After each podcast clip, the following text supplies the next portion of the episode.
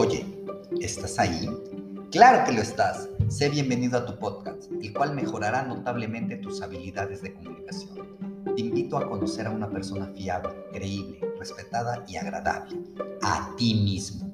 Apliquemos cada uno de nosotros la comunicación intrapersonal de seguro, más de una vez te has sorprendido hablando contigo mismo al pensar profundamente alguna cuestión importante. También reflexionas cuando estás a punto de hacer algo trascendente o simplemente te preguntas las razones por qué te llevan a estar emocionado, preocupado, contento o triste. Te felicito, ya que has puesto en práctica la comunicación intrapersonal.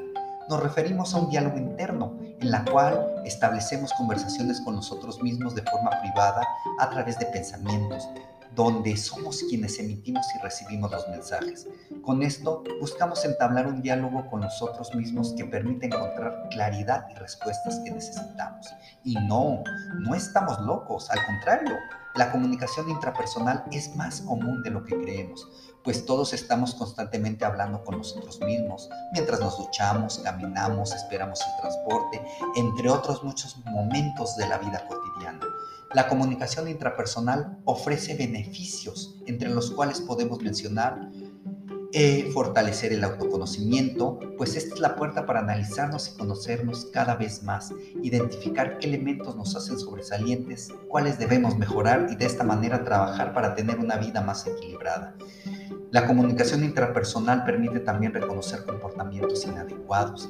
También puede ayudar a reconocer en qué la regamos en diferentes situaciones personales o sociales, generando reflexión para hacernos cargo de lo ocurrido.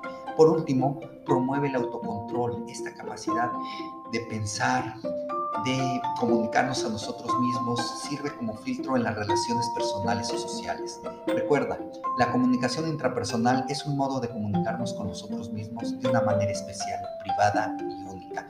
Es un privilegio que los seres humanos tenemos y que llevamos a cabo más constantemente de lo que pensamos, consciente e inconscientemente. Y por eso es completamente sano y normal practicarla. Muchas gracias y nos vemos en nuestra próxima emisión.